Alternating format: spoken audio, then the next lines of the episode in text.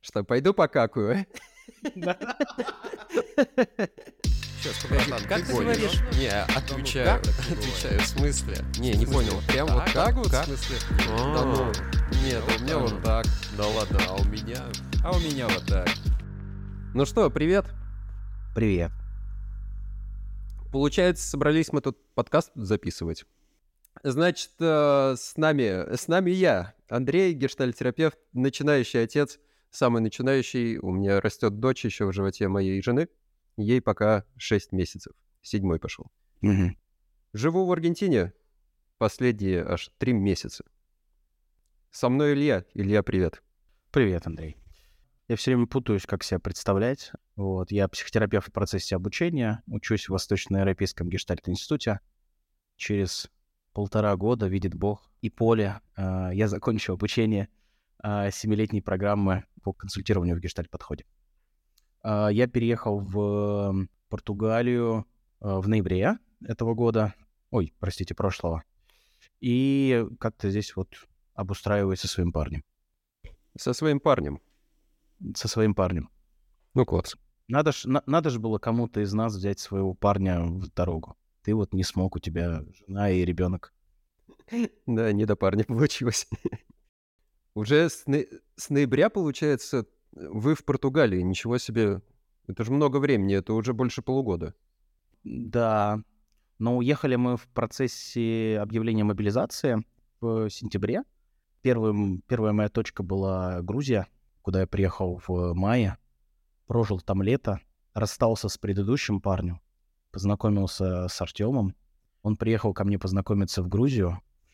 У нас случился матч. Я вернулся в Россию, и Артем позвал меня с собой в Португалию, потому что у них переезжала компания. И мы такие, ну, поживем в России, короче, сейчас вот с конца августа, и в ноябре улетим в, Порту- э, в Португалию. Но э, у Кремля были другие планы, Мгм. Вас решили поторопить немножечко. да, которые еще раз показали, что э, планировать больше, чем на несколько дней вперед, это очень большая роскошь. В этом году точно. Да.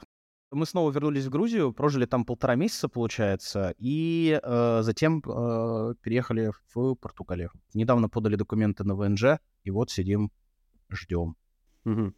А ты не планировал э, переезд до мобилизации? Не было таких идей?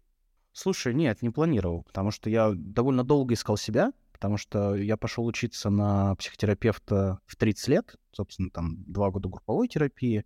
К тому моменту я уже был года 4 или 5 в личной терапии. Года как два я начал зарабатывать. И мне очень нравились деньги, которые я зарабатывал. И Я такой, ну, классные деньги, наверное, возьму ипотеку и буду дальше группы в России проводить, буду дальше людей принимать, может быть, когда-нибудь буду преподавать в своем институте. Кандидатскую защищу еще, может быть. И у меня, конечно, были такие планы и мечты на то, чтобы есть хороший доход, захочется что посмотреть, куда-то съезжу. А так э, мне нравился Петербург. Ну, до сих пор нравится. Почему нравился? Мгм. Я просто так удивился. Я, я недавно тут заглянул в заметки, ну, просто что-то в телефоне там листал, читал. А, дневник у меня там, по-моему, есть такая папка. Я как-то решил пролистать. И увидел запись от 2020 года, по-моему, может, 19 может, 20 там было написано, что все, так, так дальше нельзя, надо уезжать. А, Я, я вообще забыл про это. это после чего? Там протесты были, ка- какие-то очередные протесты, я, честно говоря, не помню. Уже у меня хронология в голове как-то сбилась. Может, там Навального отравили, и вот вокруг этого было. и, Может, это уже позже что-то было. вот они для меня как будто бы не были э, той мотивирующей стороной, чтобы я мог куда-то уехать. Потому что я помню, я единственный раз ходил на митинг, это как раз митинг по поводу судебного приговора Навальному. Мы ходили с подругой, и она такая смотрит на меня, я смотрю на все на это, она такая, уезжать тебе, конечно, надо, Илюш, из России, уезжать. А я смотрю такой, думаю, ну, наверное, да, потому что если смотреть на процессы, то для того, чтобы им поменяться, ну, лет 20, наверное. Потому что система в России политическая большая, просто так она меняться не захочет. Даже если сменится руководитель, система останется прежней. Я подумал, подумал такой, наверное, я не готов жить 20 лет и ждать э, светлой России будущего, которая может через эти 20 лет возникнуть, а может и не возникнуть. И тогда как раз я с другом общался и сказал, по-моему, надо валить. И что-то каждый раз это все отступало. Вот, вот, да, и, и отступала. Вот у меня такая же история. На самом деле, еще в школе была мысль в Германию поехать. Ну, у меня немецкая школа была, ездил по обмену. И время от времени как-то вот это вот уехать бы, уехать бы, да как-то вроде и незачем.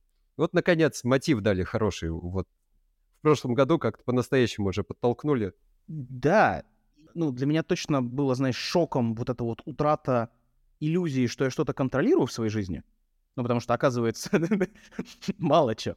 И угроза моей базовой безопасности меня в итоге подтолкнули к миграции. И я не могу сказать, что я такой... Я все время мечтал о Португалии. Это скорее такая... Ну, для того, чтобы жить не боясь и не особо тревожась, иметь возможность опираться и строить планы на будущее, я вынужден уехать в Португалию был. Слушай, ну мне кажется, самое время тему выпуска объявить. Мы сегодня хотим поговорить про эмиграцию. Эмиграцию и иммиграцию, да? Ну да, э, тема выпуска иммиграция и то, что стоит вокруг, ну, либо внутри этого процесса, потому что мы с Андреем оба гештальт-терапевты, и мы в первую очередь рассматриваем процесс. Что случается с нами в процессе иммиграции, с чем мы сталкиваемся, а также разберем синдром иммигранта. Угу. Синдром беженца или синдром иммигранта такая вот вновь актуальная штука. Вроде бы придумали такую теорию и описали, по-моему, в середине прошлого века, там в районе Второй мировой войны, когда было много беженцев. Ну а сейчас эта штука снова актуальна, как минимум для нас, россиян. Россиян. Для всех, э, на кого повлияли э, мировые события, они были вынуждены уехать из э, своей страны. Да, а, ну, синдром иммигранта из себя представляет э, пять фаз, через которые мы проходим, когда оказываемся на новом месте.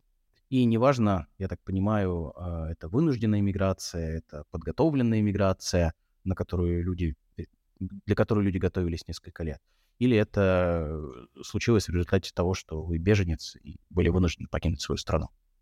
Ну, как я понимаю, да, будет зависеть скорее острота, да, то есть фазы какие-то, они более-менее универсальные для всех, кто меняет место жительства.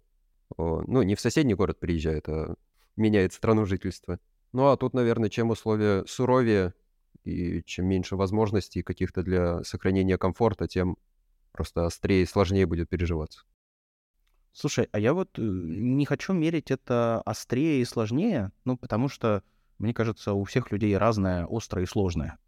Вот. Mm. Мне кажется, просто сталкиваются с ну, разный контекст у всех трех видов иммиграции, если так можно назвать, которые я описал. И с разным сталкиваются. Ну, и мы можем с тобой описать вот как раз момент вынужденной иммиграции, потому что мы в нем, собственно, оказались. И, наверное, этим же мы и можем поделиться с другими людьми. Что-то я не очень хочу и не считаю, что вообще, значит, имею право э, фантазировать, а как там беженца, который уехал с, территор- с территорий, на которых ведется война. Ну, как-то мне туда, знаешь, совесть не позволяет лезть. Угу. Ну, это с уважением скорее. Да, согласен с тобой, как будто я все-таки оцениваю наш, нашу сложность миграции, мою и твою, как такую довольно-таки easy и easy-medium. А, ну и давай будем честны. Мы, конечно, находимся в очень бережных условиях. Оба длительное время в терапии.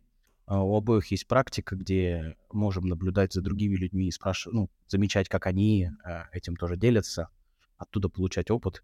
Угу. Пожалуй. Так, ну что, это пять фаз. Расскажешь, про что они? Да. Ну, первая фаза — это эйфория. Следующая фаза — это туристическая. А третья фаза — это ориентационная четвертая депрессивная, ну и самая долгая, и а, пятая это уже деятельная фаза. Угу. Если я правильно улавливаю, вообще вся вот эта история прохождения от о, первой до пятой фазы происходит где-то, ну, минимум год, да, а максимум года два-три. По-разному. Я читал э, о том, что окончательная адаптация на месте — а, это когда ты уже такой знаешь язык как нативный, а, умеешь им пользоваться и всех понимаешь, вообще может занимать до 10 лет. Да, наверное, я даже такого высокого стандарта не ставлю, чтобы вот так прямо разговаривать Это какой уровень получается? А, Б, С, С какой-то С3, да, там или что-то такое? С, С уровень бог, мне кажется, это Да. С бог, вот этот э, уровень языка С бог. Э, Ну, правда, его, наверное, можно и за всю жизнь там не достичь, вот прям не почувствовать себя уж совсем-совсем каким-то локалом. Но я так понимаю, имелась в виду полная интеграция в общество с созданием большого количества еще и социальных связей. мгм. Но это сильно далеко. Да, да.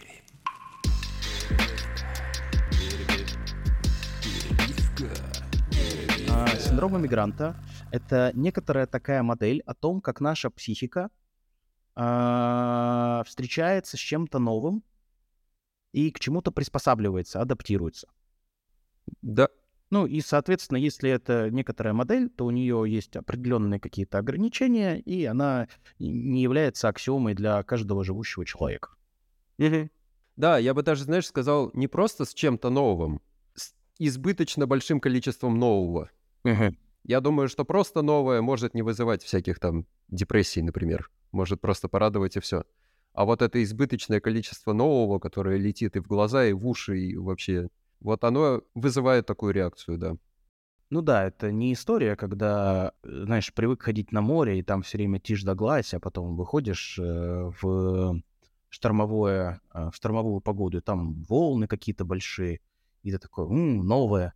А нет, это другое волны, когда ты стоишь на холме, и ты в маленькой панамке, не намазан солнцезащитным кремом, у тебя маленький совочек для песочка и ведерко красненькое, и ты смотришь на ебать большую, сука, волну до горизонта, цунами, которая сейчас все накроет. Вот, вот про такое новое мы, по-моему, говорим, да? Да, наверное, какое-то такое. Еще пытаешься научиться плавать до того, как она тебя накроет. Не-не-не-не-не-не. Ты сразу же пытаешься решить вопрос, как дышать под водой. Да, теперь ты морской житель. Окей. Ну, кстати, вот тут вопрос. А фазы перетекают одна в другую или резко обрываются? Потому что у меня есть такое ощущение, что они могут друг на друга еще и наслаиваться. Мгм. Можно все еще быть в эйфории, но уже перейти, например, в следующую фазу. Да, честно говоря, меня даже смущает э, там длительности называть, потому что, ну, может быть, как общий такой самый примерный ориентир. Ну что, от эйфории до депрессии. Давай э, поговорим про то, как это у нас. Я думаю, это самое интересное. Да. Первая фаза — это эйфория, и она длится от нескольких дней до полутора месяцев. И я бы, наверное, здесь осторожнее относился к вот этим вот критериям. Все-таки это история, которая может э, варьироваться плюс-минус от человека к Конечно. человеку. Конечно, все очень специфически. Контексты, люди, тра-ля-ля.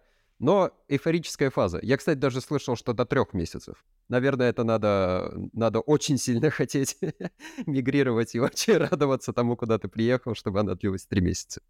Слушай, ну если у тебя подготовка занимала несколько лет, и ты мечтал об этом, три месяца вообще можно кайфовать.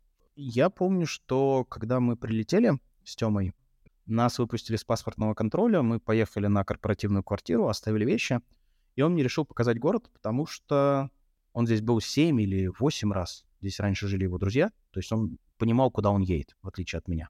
И первые сутки и вторые, которые мы гуляли по городу, мы обошли всю нижнюю часть Лиссабона, и я находился как раз вот в той самой эйфории. Я был просто в восторге. И я не один десяток раз сказал Тёме спасибо за то, что мы сюда вообще приехали. И за то, что я смог сюда приехать вместе с ним. И вот эта вот история про удовольствие, которое присутствует, ну, я как будто бы им дышал, вот, вот это вот для меня и была часть эйфории. А еще, конечно, тут э, подкрадывалось о том, что, у, ничего себе, как здесь все по-другому. Мгм. А что сразу тебя вот так вот бросилось тебе, что по-другому? Э, Доброжелательность людей. М, доброжелательность людей, и я перестал тревожиться.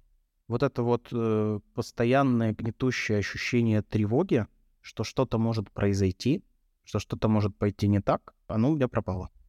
мгм. Слушай, а как у тебя твоя эйфория развивалась, Луча- случалась?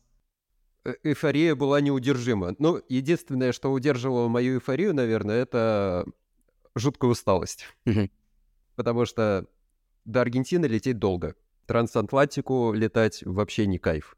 кроме того, что надо много денег отдать, это расстраивает, так надо еще просидеть 18 вроде бы часов в самолете с приземлением в Бразилии, потом еще вот таким до- долетом до Аргентины. Сколько? 18, по-моему. То ли 16, то ли 18. Ну, скорее 18, да. О, боже. Жестко, реально. Э, ужасный перелет. После него эйфория приходит не сразу, конечно. Надо было отлежаться немножко. Мне кажется, там, в принципе, есть эйфория, что ты поднял свою жопу, и она наконец-то перестала сидеть, и ее перестало от этого сводить. да, да, выбраться из самолета точно первый приступ эйфории. Ну и, конечно, тепло. Мы сюда приехали, и тепло. Это сразу для меня большая радость. Я не знаю, я очень устал от климата, в котором я родился. Вот я жил в Питере все время и вроде бы адаптировался, но не полюбил этот климат. И когда мы приехали сюда, и было сразу градусов 26.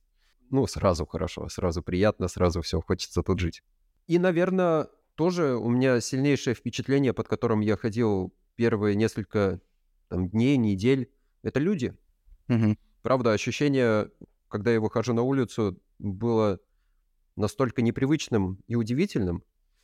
Здесь э, просто люди в среднем очень доброжелательны. В любом контакте, вот что бы ни происходило, это, ну, в каких бы контактах я пока не участвовал.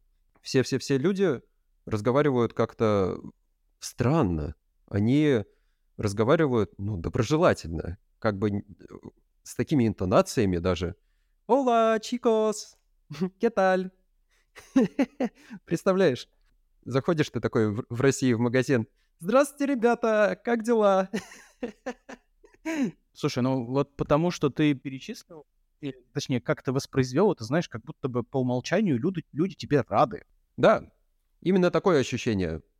Даже, знаешь, вначале было немножко сложно этому радоваться, потому что я как будто чуть-чуть не доверял.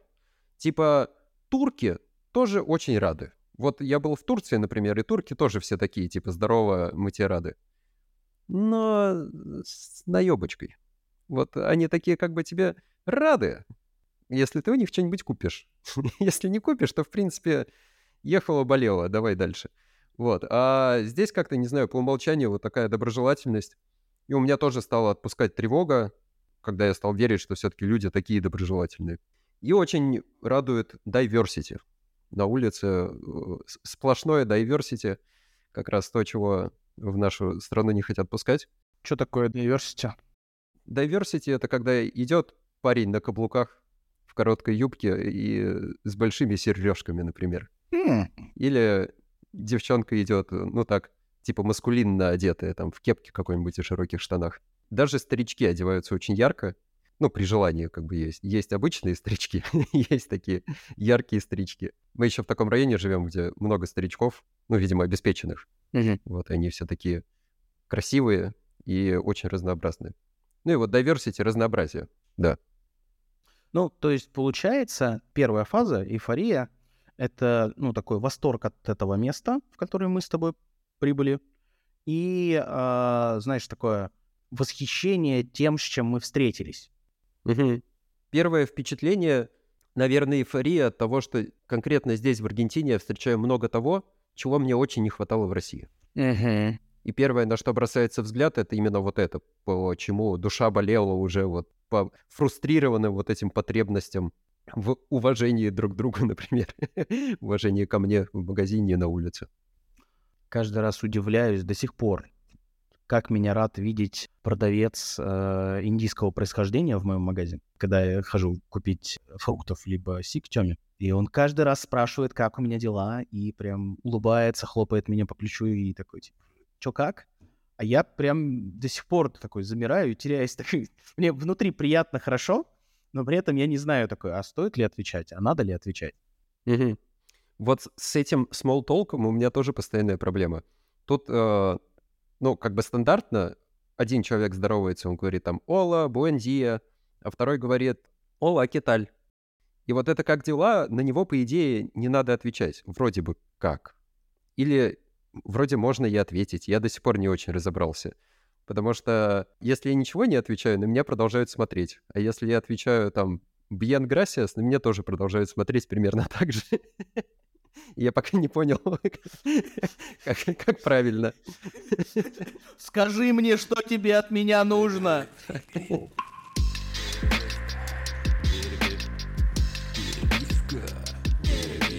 Переходим к следующей фазе. Это туристическая фаза. Мгм. Для меня туристическая фаза это, как знаешь, я такой очнулся, будто бы от сна, и такой, о, я ж в Португалии. О, а здесь же теперь по-другому. Конечно, в этой фазе я начал, ну, во-первых, замечать, что моего языка точно не хватает, что меня не все понимают, что теперь нужно пользоваться иногда переводчиком, что-то писать и показывать э, экран телефона человеку, от от которого я что-то хочу. Т- Твоего языка, в смысле, ты учил португез? А, нет, я про свой английский, который у меня ну, пока на совершенно недолжном уровне, чтобы общаться свободно. М. У меня он на том уровне, что я отлично чаще всего понимаю, что мне говорят, но при этом э, не всегда могу ответить. Хм. Вот. Но стоит человеку уйти, как у меня в голове сразу рождается несколько фраз, какие здесь бы можно было сказать. Приходится догонять и, и говорить. Держать его, пока он упирается и не понимает меня, да. Вот. И в этой фазе я заметил, что я переехал, и что переезд — это не только история про «Вау, нифига себе, здесь так классно, здесь все новое, можно ходить с моим парнем на улицу, и на нас даже не посмотрит косым взглядом, здесь можно быть собой», но еще и такое столкновение с реальностью. Ну, например, до сих пор моя боль — это доставки с Амазона. М, А чего? Ты заказываешь что-нибудь в интернет-магазине, они такие, привезем вот тогда-то, потому что у вас экспресс-доставка. И в день экспресс-доставки она не прибывает. Мгм. И тебе пишут, ой, да, мы знаем, что у вас возникла проблема с вашей посылкой, извините нас. И не дают тебе больше никакой информации, когда она будет. И вот это вот некоторая такая необязательность, новая реальность, с которой э, изнеженному мне после Яндекс Маркета и после Озона Мгм. приходится сталкиваться. И это скорее такое досадное место. Еще что я начал замечать, э, ну, это о том, что, правда, я тут немножко пока как турист. Мне вроде бы еще и документы не оформлены, и э, на каких я здесь условиях непонятно. А еще, оказывается, я же страну свою покинул, по друзьям скучаю, по родителям скучаю, по коту тоже скучаю. Мгм. И это вот моя туристическая фаза была. М. Вот. А у тебя как? Где-то, наверное, вот в период вот этой туристической фазы я заметил, во-первых, что я много пил пива. Ну, не то, что я там напивался пивом, а в смысле, что я пил его почти каждый день по баночке вечером. Ну, для меня это такой показатель как бы внутреннего напряжения. И я тогда стал замечать, что у меня как будто есть такое висящее чувство какой-то такой усталости, которой не могу отдохнуть что я как-то так пробую отдохнуть, так пробую сяк, и как-то вот а, не попадает туда, не знаю. Ты знаешь, ощущение, что мне чего-то не хватает, но непонятно чего. Наверное, если бы я курил, я бы покурил. Вот что-то такое. Но я пробовал там пиво попить. Пиво, ну, не то чтобы оно помогало, но я все равно пробовал. И где-то в это время мы с Машей очень много покупали всякого в квартиру. Мы сняли квартиру на подольше. Ну, у нас первая там была на Airbnb, мы пожили в ней пару недель. Потом сняли длительное жилье и заметили, что мы практически все свободное время проводим с пользой. Что-то покупаем, что-то выбираем, обсуждаем, решаем, снова решаем, предпринимаем, договариваемся. Ну, такая продуктивность как бы очень высокая. Я испанский учу, и там все организую, что надо организовывать. При этом, да, хочется еще новые районы разведывать, какие-то достопримечательности смотреть. Ну, Чуть-чуть, кстати, посмотрел. Мы там погуляли по очень крутому экопарку. Здесь есть такой парк-зоопарк. Называется экопарк. Не буду вдаваться, в общем, парки поизучали, ц- центр посмотрели. Действительно, был такой запал туризма, но вот это ощущение, что я как будто сейчас то ли в парк могу сходить, то ли лечь пивом, упиться и помереть. Но Ни хрена себе ощущение. Да, да.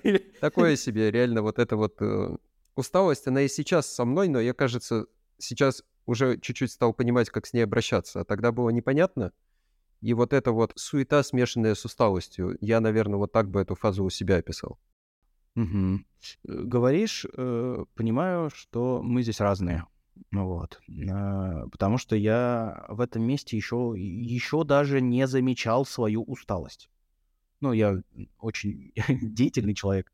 И я такой постоянно что-то делал, делал, делал. В Петербурге так, так вообще. Если я, не встреч... Если я не работаю, то я встречаюсь с друзьями. Если я не встречаюсь с друзьями, то я учусь. Если я не учусь, а, то я что-то организовываю, какие-нибудь супервизии. И делать для меня такое а, привычное справляться. И я на этой, на второй фазе, получается, вообще еще не замечал, что я, оказывается, очень сильно устал. Mm. И что я истощен. Ну, или близок к истощению. Я ее начал замечать намного позже, но при этом было очень любопытно смотреть на Артема, к которому я такой подхожу, слушай, давай вот на Икее что-нибудь выберем. А он лежит на кровати такой, я сейчас могу лежать. Я такой, ну, давай что-нибудь выберем.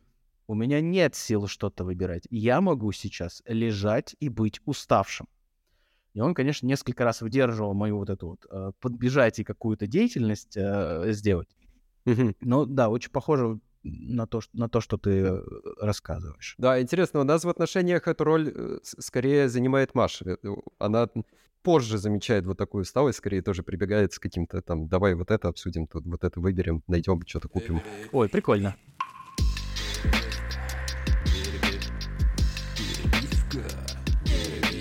Переходим к следующей, к третьей фазе, которая называется ориентационная фаза. Вот знаешь, что я тебе скажу? Да. Ориентационная, это как она описывается? А, опишешь, чем она характеризуется? Это история про то, когда ты, когда я, ну, либо когда иммигрант э, сталкивается с тем, что если он жопу сам не поднимет, то никто за него жопу не поднимет. Угу. Ну, что все-таки нужно интегрироваться в местное сообщество. Необходимо заводить новые знакомства разбираться в каких-то вопросах там социальных, экономических, бюрократических, из-за того, что в его стране было все устроено, устроено иначе, это вызывает какое-то количество напряжения. А еще здесь, конечно, очень сильно влияют неудачи, опять же, среда незнакомая. И это все отнимает большое количество сил. Угу. Такая фаза а, стресса и, ну, наверное, такого психологического истощения. Ну, потому что оно все новое вокруг. Надо всему заново учиться, как с этим обращаться. Угу. Ну, наверное, здесь пример такой, знаешь, а, мы когда в стране нашей живем, взрослеем, там, ходим в детский сад, в школу, мы впитываем какие-то понятные нормы. Вот он, э, тебе приходит раз в месяц розовый квиточек, нужно сходить в Петроэлектросбыт и его оплатить. Угу. Ну, и это знают дети с э, детского сада. А как это делать в новой стране? Это знают дети с детского сада? Простите? Ну, мне кажется, да. Я точно, когда был в детском саду, я смотрел на квиточки такой, это что такое? Почему, почему наши деньги куда-то уходят? Ничего себе, вопросы финансовой грамотности стали тебя трогать определенно раньше, чем меня. Ну, ладно, давай так. Я, конечно, тут мог приврать сейчас о том, что это знают дети с детского сада. Беру ответственность за это. Но в любом случае, это какие-то такие нормы, которые рождаются у нас, пока мы живем э, в своем родном городе. Угу. Вот. А на новом месте приходится заново этому всему учиться. И поэтому фаза ориентационная. Угу. Ты такой ориентируешься в пространстве, а где здесь теперь вверх, где низ? Потому что, ну, оказывается, он может порой меняться угу. от страны к стране. Да, понял. То есть про такие э, простые повседневные операции, да, или необходимость, в которые я начинаю спотыкаться, потому что здесь они делаются непривычным образом. Да, бытовая рутина, э, взаимодействие со всякими инстанциями, походы в магазины, выбор продуктов. Угу. Потому что, ну, я привык ходить э, в Петербурге и покупать одну продуктовую корзину, а здесь э, товары явно отличаются. Угу просто хотя бы их прочитать нужно. А они еще и на другом языке написаны, поэтому нужно много прочитать с переводчиком, ну вот, что тоже отнимает э, силы. Помню, мой первый поход в магазин занял часа три с половиной. Ого. Это в продуктовый, в смысле? Это в продуктовый, да. Я просто читал составы э, того, что мне нужно. То есть правильно понимаю, что туристическая фаза, она еще такая с налетом эйфории, как бы. То есть я вижу чужую культуру, я вижу тут о, какие-то новые особенности, ну, в тех же магазинах, но я еще пока как-то приподнято к этому отношусь. Я вижу в этом скорее какие-то новые прикольные для себя штучки. А в ориентационной, ориентационной фазе я начинаю уже сталкиваться со сложностями. Э, да, получается, первые две фазы — это, как знаешь, некоторое такое представление о процессе, восторженное представление о процессе. А вот это э, третья фаза, это уже когда нужно взять грабли в руки и граблями что-то делать. И что-то процесс оказывается уже не такой восторженный, как э, на картинках описано. Угу. Я сначала хотел сказать, что эти фазы как будто бы э, в моем случае смешались, я их разделить не могу. А потом, когда мы с тобой их обсудили, я понял, что нет. Очень четко я прям помню этот момент переключения. Мы заказали стол. Обычный стол с обычными металлическими ножками. В общем, минималистично и действенно. Мы заказали его, там тоже как-то не, не без проблем, но нам пришлось попросить переводчицу нам заказать. Так тут вещи устроены, в общем, не будем пока вдаваться. И что? Доставщики доставили его без предупреждения. Они даже день не назначили, понимаешь? То есть это было типа мы доставим в срок от 3 до 5 дней. Но его где-то на четвертый они его привезли, пока мы оба, я и Маша, мы работали, а мы оба консультируем людей. И вот я сижу, консультирую человека, и мне звонят. И звонят во все дыры вообще. Мне звонят в дверь, стучат, звонят на телефон. Э, просто пожар.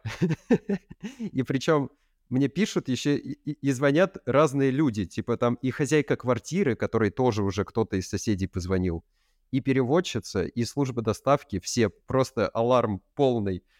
И они делают это не за 15 минут до приезда, а это вот типа «Здравствуйте, мы уже тут, открывайте дверь, господа». К счастью, ну, в этот момент клиента не разбирала, то есть там не было какого-то вот очень напряженного эпизода. Я попросил 5 минут, деньги передал, стол захватил, и перешел в ориентационную фазу, кажется, когда понял, что с доставочками здесь, похоже, вообще не как в России, и вообще вот не в лучшую сторону.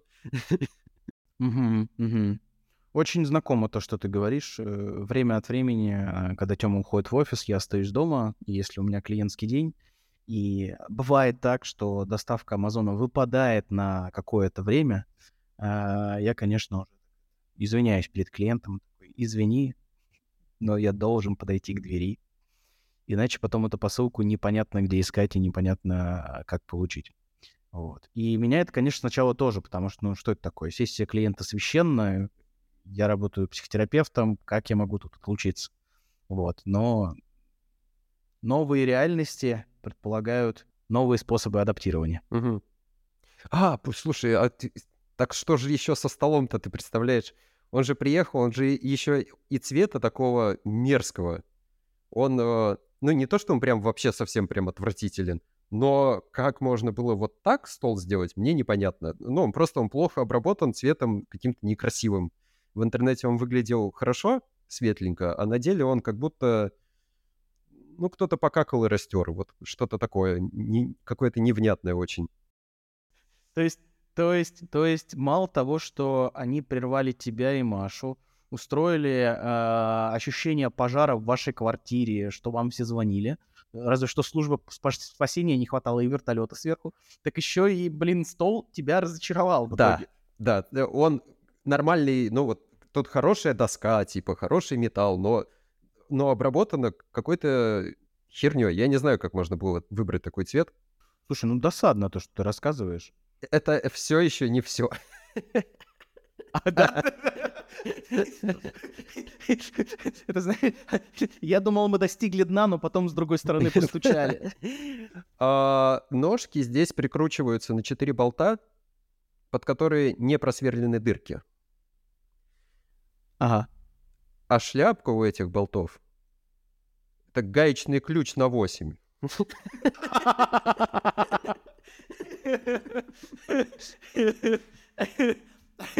То есть это, это не крестовая отвертка, не прямая отвертка, даже не шестигранник. Это, сука, накидной ключ гаечный на 8, который в комплекте не идет. Да, наверное, вот это был момент инициации. Я понял, что некоторые довольно-таки простые, на мой взгляд, вещи, которые, сука, очевидные, просто типа очевидные, здесь не очевидные, и они устраивают подножки в совершенно неожиданных местах. Так чего про ориентационную фазу ты расскажешь? Как, как, какая для тебя вот эта ориентационная фаза? Uh, ну, для меня точно ориентационная фаза была в том месте, где мы искали квартиру, потому что нужно было понять вообще, в какой квартире мы хотим жить. а для этого нужно было их какое-то количество посмотреть лично. А для того, чтобы посмотреть лично, нужно было просмотреть э, несколько сотен на сайте и на, узнать, списаться с риэлторами, узнать, когда проходит день открытых дверей, чтобы можно было пойти посмотреть. Ну, как пример, такой неожиданный, который случился у нас. Та квартира, в которой мы живем, мы ее посмотрели на самом деле второй. Но нам потребовалось после нее посмотреть еще 9 вариантов, чтобы э, скорректировать наши ожидания от рынка. Мгм. Вот. а, И вот там вот мы, я похлебал, так знаешь, ориентации, э, потому что нужно было держать в голове варианты, плюсы-минусы, как здесь быть, и непонятно, какой район выбрать, что здесь хорошо жить. Вот. И следующее ориентационное, когда мы начали жить в этой квартире начали здесь обживаться.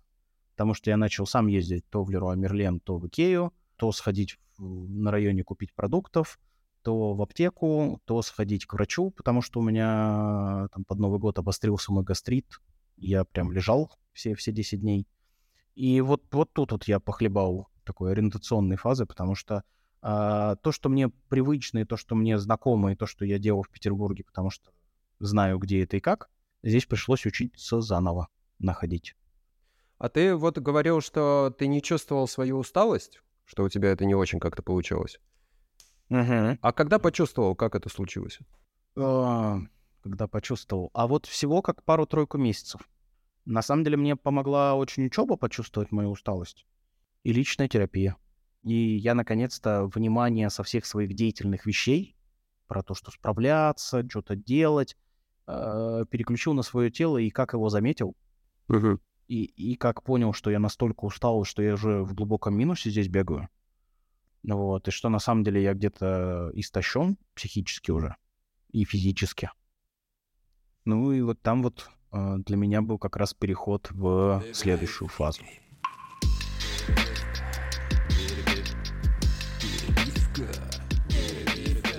Тра-та-та-та-та, барабанная дробь. Четвертая фаза, Депрессивная? и это депрессивная фаза. Абсолютно верно, Андрей. Ей! Расскажешь? Депрессивная фаза. Депрессивная фаза. Вижу эти глаза. Ты в ней сейчас, да, судя по всему? Ну, я точно в ней, местами выхожу в деятельную, но чаще я, конечно, сейчас в депрессивной фазе.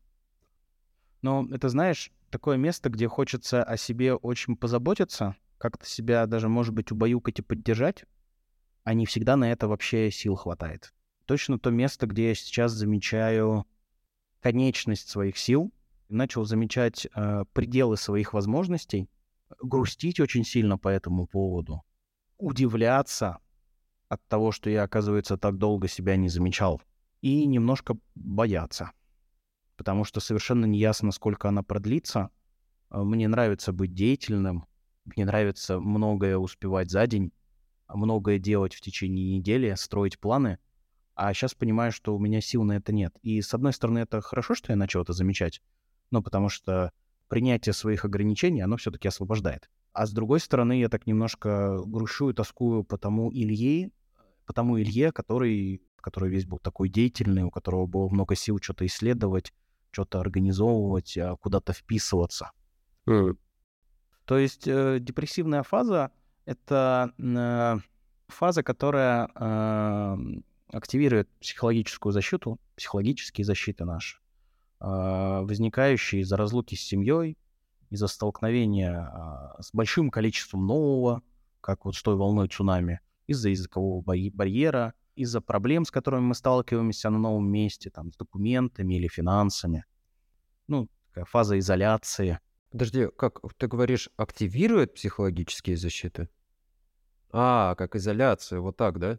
Интересно, в моем понимании просто, э, ну, вот ты сказал про горе, и мне кажется даже, что к депрессивной фазе как будто наоборот какие-то защиты спадают, потому что в течение активной фазы миграции вообще замечать себя со своими там сложными чувствами не очень уместно, прямо скажем, потому что надо сейчас быстренько все тут сообразить, надо деньги рассчитать, э, там на незнакомом языке договориться и так далее. Что я по этому поводу чувствую, э- это потом психолог пусть меня спрашивает, а мне сейчас надо результат показать. Ну, И вот мне кажется, что в этот момент защита Да, активно такая- работает, а как будто в депрессивную такая- начинает прорывать потихоньку эту плотину. М, интересно. Ну да, то, что ты описывал, это такое реактивное поведение, то есть, по сути, э, быстрее среагировать, быстрее успеть, чтобы выжить. А тут, да, это место такое столкновение с реальностью. А, так вот она какая. А, оказывается, я тут в минусе сейчас по силам.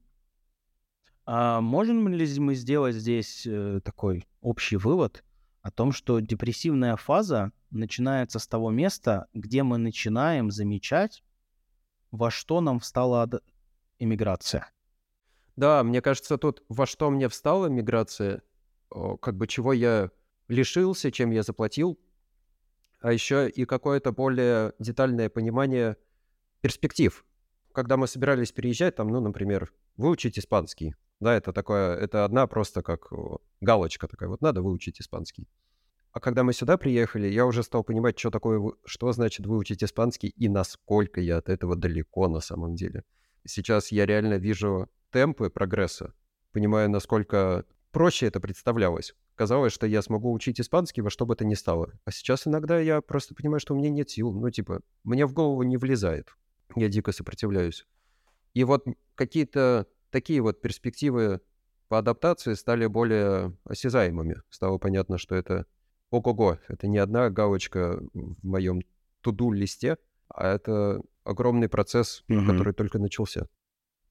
Ну и тогда, конечно, если говорить про замечание о том, во что мне встала иммиграция, отсюда, конечно, и а, продолжительность этой фазы, вплоть до нескольких лет, э, если это замечание себя отодвигать и игнорировать, да. тогда эту фазу можно как-то продлить. Угу. Это знаешь, как это Сегодня уже была метафора про цунами. И вот если столкновение с новым это вот это вот как раз цунами какое-то невероятное до, до верха, а, до горизонта. Вот. И, и, и вроде она прошла, и мы такие, о, классно, мы отрастили жабры и научились дышать под водой. Вот. А в этот момент э, начинает извергаться под, подводный вулкан. Ничего себе. Ну, вот. кошмар, слушай, какой, какой, какие ужасные образы, мне так не нравятся. Я, я бы сказал, что, ну, типа, я научился держаться на плаву там после этого цунами, но тут э, нырять надо уметь. Типа, uh-huh. как под водой, вот как раз жабры отрастить и там как-то себя uh-huh. хорошо чувствовать. Я пока понял, что я здесь не помираю. Э, ну, ты вот подольше, наверное, у тебя уже простора для депрессии там побольше открылось. Я еще пока только вот чуть-чуть хлебнул, когда вот эта вот усталость не, неотдыхаемая какая-то, она сильно накопилась у меня, и я заболел. Mm-hmm. Я думаю, это болезнь, которую я хотел, честно говоря, потому что по-другому было не остановиться. Ну, в какой-то день я не встал. Не то, что мне было прям совсем ужасно, отвратительно плохо. Это было такое типичное умирание мужика при температуре 37,2. Вот. Но я... Все, я не выбирался из-под одеяла. Несколько дней побыл в таком серьезном «я ничего не хочу». Угу. Привычные способы себя поддержать, типа на гитаре поиграть, не заходят. Угу. Покататься на доске не заходят. Посмотреть ютубчик какой-то не заходит. И прям ничего-ничего меня ну, не приподнимает привычным образом. Можно отвлечься, но не порадоваться. Угу. И кажется, что вот эта болезнь для меня открыла вот эту депрессивную часть с которой пока что я обращаюсь очень легко, честно говоря. Я просто укладываю себя в кроватку, даже сейчас, когда я не болею. Я стал побольше давать себе лежать и чуть-чуть поменьше давать себе делать. И прям чувствую, как вот эти старые способы себя порадовать перестали быть так эффективны, а новые не закрепились. Uh-huh. Есть какие-то штуки, которые прям точно радуют. Там, когда мы встречаемся здесь с тусовкой мигрантов, например, прямо явно я себя лучше чувствую после этого. Uh-huh. То есть социализация важна. Да. Вот. И мне кажется, что я как-то сейчас в таком смешанном состоянии, что я иногда что-то раз почувствую себя так как-то грустно потеряно, потом раз я деятельный, что-то делаю, снова там вот ориентируюсь на местности. Потом бам, и опять ничего не хочу, хочу лежать. И это вот так вот сменяется то ли днями, то ли неделями, то ли часами, я еще пока не разобрался. Угу. Нравится, как ты так э, понятно говоришь.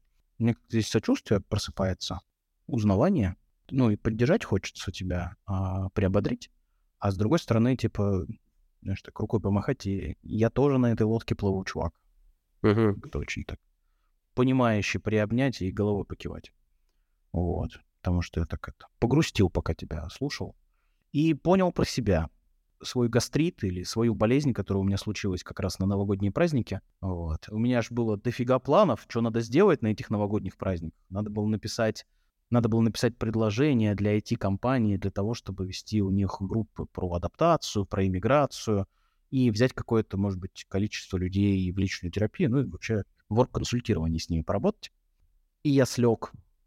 А единственный такой способ себя замедлить, это был просто заболеть. Вот. И это то, что часто звучит у меня на моей личной терапии, что порой э, для того, чтобы я себя заметил, должно произойти что-то, ну, из ряда вон выходящее. Тело должно бить в набат. Ну да, у меня депрессивная, похоже, началась, началась где-то с э, как раз января. Вот с того момента. Но как будто бы они, правда, так... э, Нет такой истории, что вот одна закончилась, обрубилась, началась другая. Они как будто бы друг на друга наслаиваются. Как человек с академическим образованием, расскажи, пожалуйста, про свое понимание значения слова депрессивный в этой фазе. Что это ж не история про то, что у вас здесь обязательно депрессия случается, как я понимаю. Вот. Мгм. А что здесь, да, под словом депрессивный ты вообще видишь, слышишь? Вот этот заход, типа, как человек с академическим образованием, сразу напрягает, и я, и я такой, так, собраться, собраться, я, я умный, навешивает ответственность. Но я попробую ее все на себе не брать. А, Я на самом деле думаю, что человек, который даже составлял вот эту историю про синдром иммигранта, вряд ли хотел вложить в это ну, название депрессивной фазы какие-то уж очень умные клинические показатели. Скорее всего, просто имел в виду подавленность и недостаток сил. Мгм. Я на личной терапии сейчас начал очень отчетливо замечать, что я о себе думаю как об Илье, у которого явно больше сил, чем на самом деле у меня есть. И поэтому я, когда сейчас что-то беру, у меня частенько случается так, что я такой сделаю, например, там какой-нибудь сайт или соберу группу, или напишу описание. Я начинаю делать, и я вот вроде только еще начал делать, и даже к середине где-то не продвинулся, а сил уже нет. И я так замечаю, что у меня довольно много так дел начато и вот отложено. И самое такое важное, что я сейчас начал делать, я перестал за это себя клевать. Аплодисменты. Окей, значит, сейчас нет сил.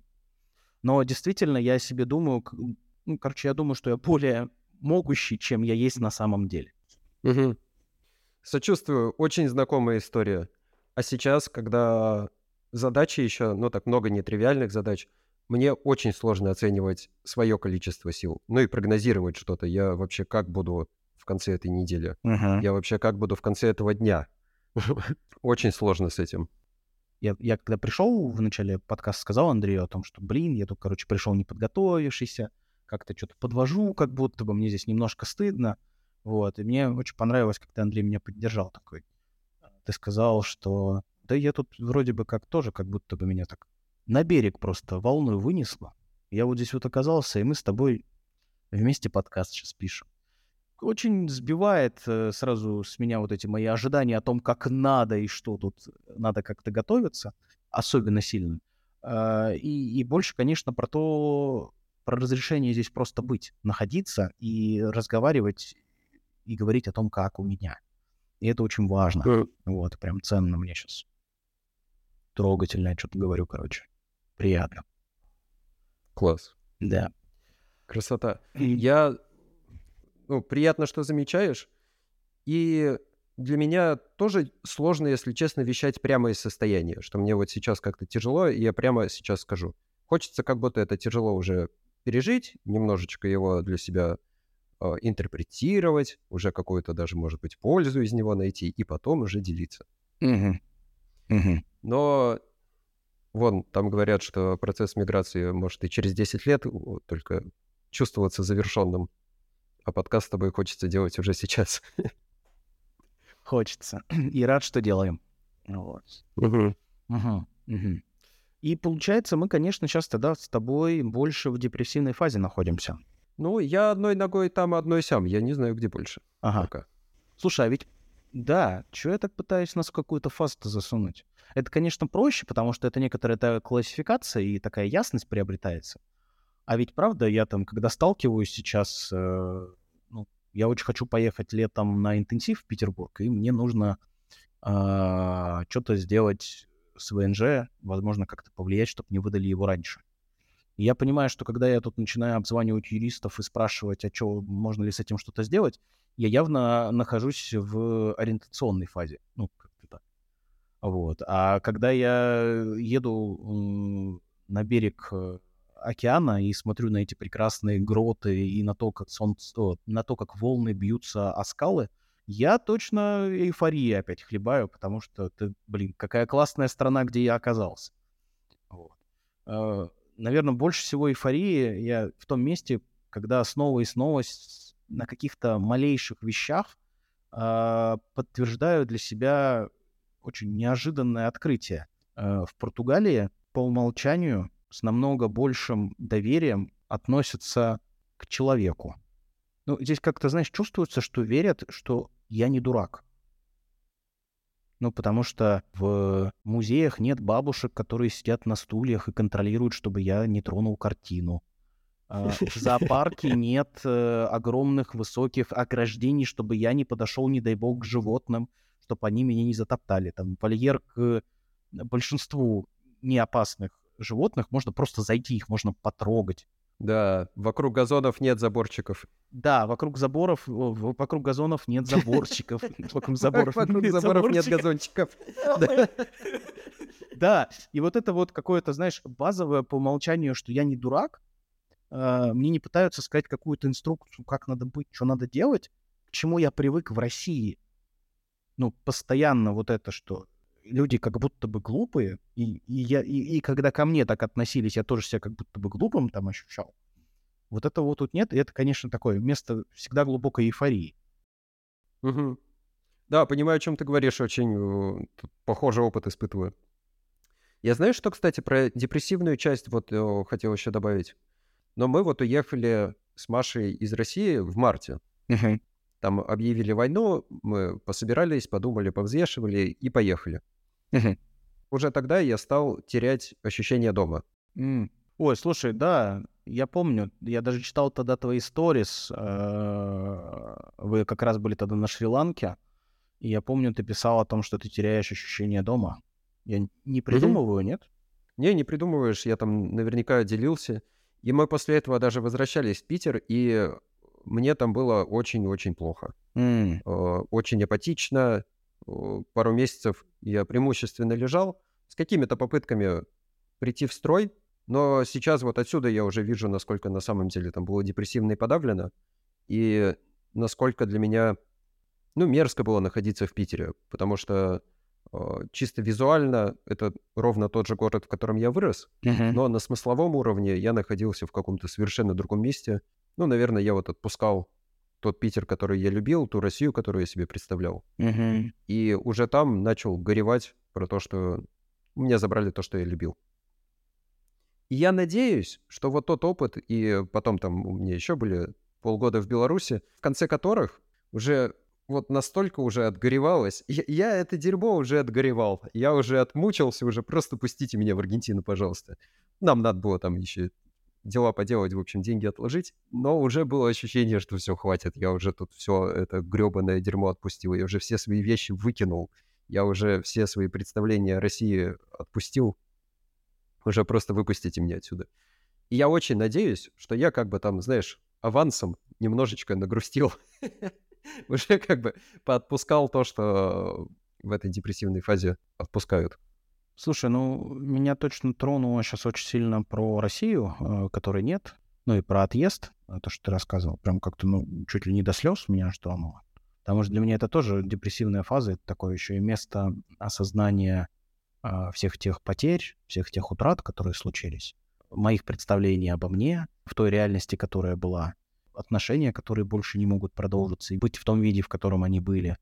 И для меня это место еще, знаешь, про такое, про утрату принадлежности. я больше к этому миру не принадлежу. И, и здесь прям такая экзистенциальная сложность. А к какому миру тогда я принадлежу? Потому что принадлежность — это важная потребность, а, которая у нас взращивается еще в семье.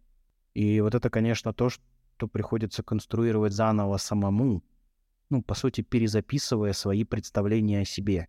А начать их перезаписывать можно только отгоревав э, то, что было утрачено. Факт. Да.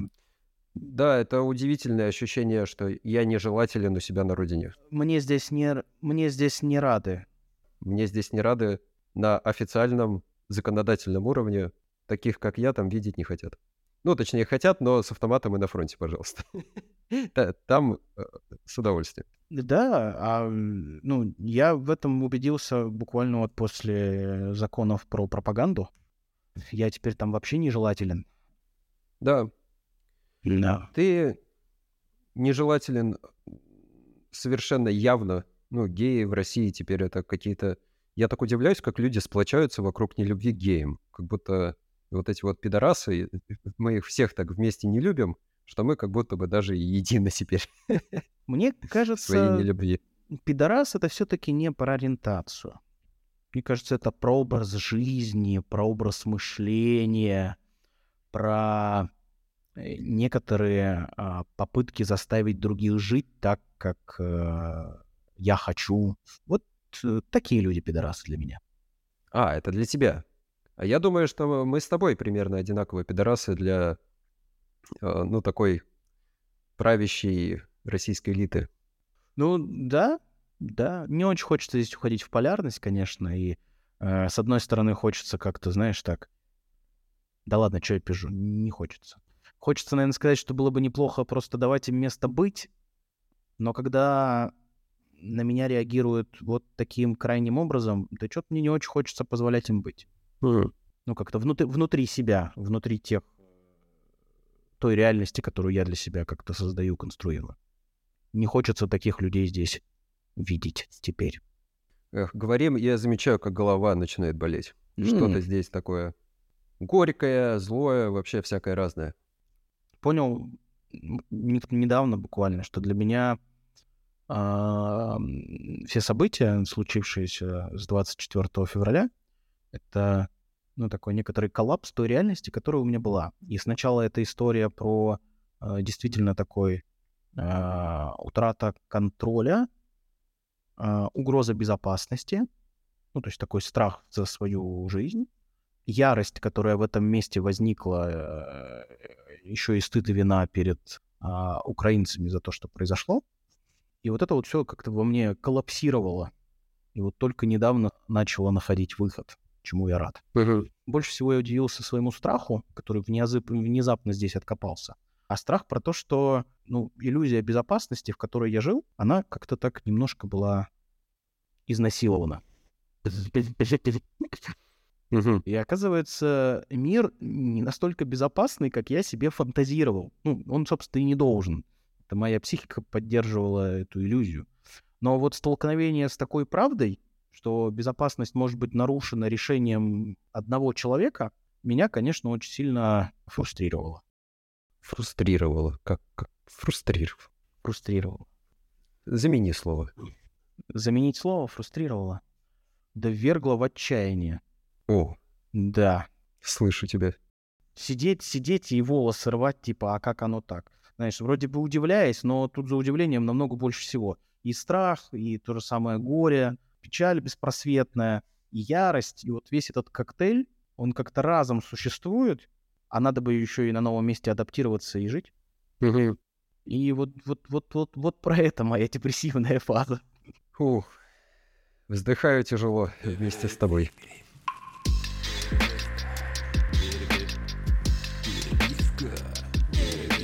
Я больше убедился в том, что э, фазы не идут одна за другой, а они как-то плавно перетекают, наслаиваются и еще иногда и возвращаются. Угу. Вот. И понял, что для меня иммиграция делится на таких два процесса глобальных, больших.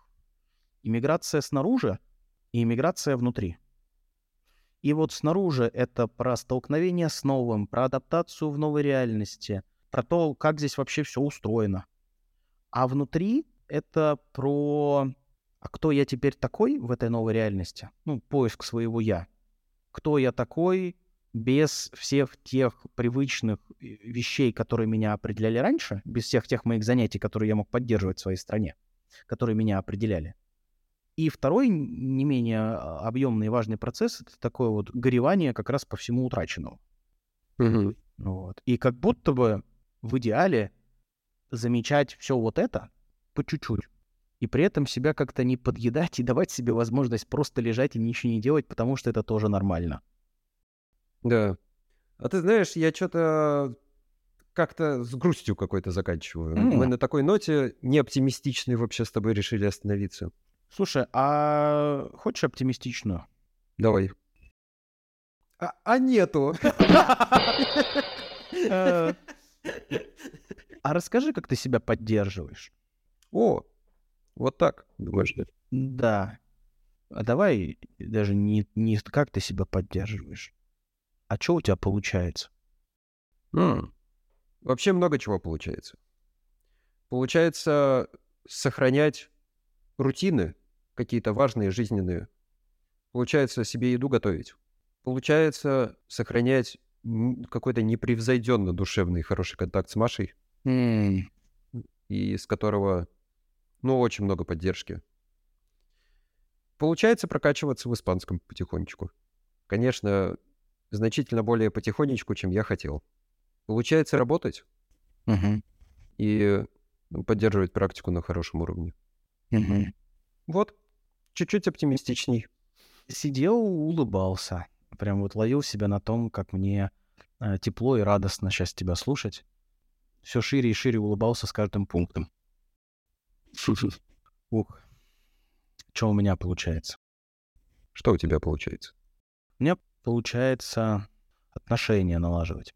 Тёма первый человек, с кем мы вместе пошли на семейную терапию, и кому я испытываю такие глубокие чувства, которые сейчас испытываю. И это, конечно, невероятно поддерживает, что мы можем разделять и общаться на совершенно разные темы. У меня получается э, делать домашнюю рутину. Приготовление еды, а, стирка белья, какая-то часть уборки, уход за моим котом, вот. А еще часто готовлю какие-нибудь вкусные штуки для себя и беру у тебя иногда рецепты. М, А, у меня получается продолжать учебу, несмотря на то, что это сложно делать в онлайне, потому что я, конечно, привык учиться, находясь лично. Я начал замечать себя, у меня это получилось, я замечаю свою усталость, я начинаю примерно понимать, а, где у меня проходит вот эта красная черта, что сил потрачено слишком много, и я дальше буду лежать. И я могу на это опираться. У меня получилось э, увидеться с мамой. Я оплатил ей дорогу до Португалии. Она привезла мне моего кота. О, Да. класс. Теперь еще и со мной здесь ходит Шварц, который очень полюбил нашу квартиру и вообще Португалию. Круто. Приятно слышать. Когда говоришь про замечание себя, думаю, блин, наверное, как всегда, это самое важное. Я думаю, вот заметить э, вовремя, что устал, и как-то, блин, признать все-таки, что это так, и перераспределить свои планы бесценно. Мгм.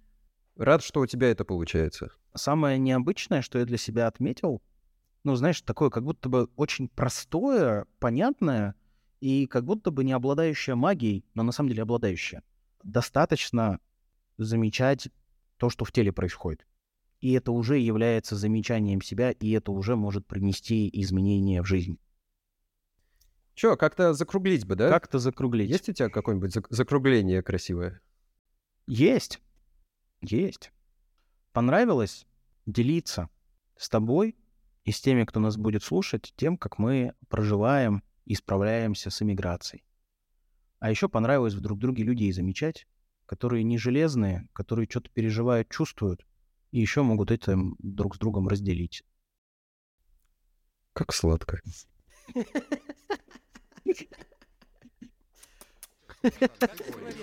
Да, а сладенько. отвечаю, в смысле? Не, не понял. Прям вот так вот? В смысле?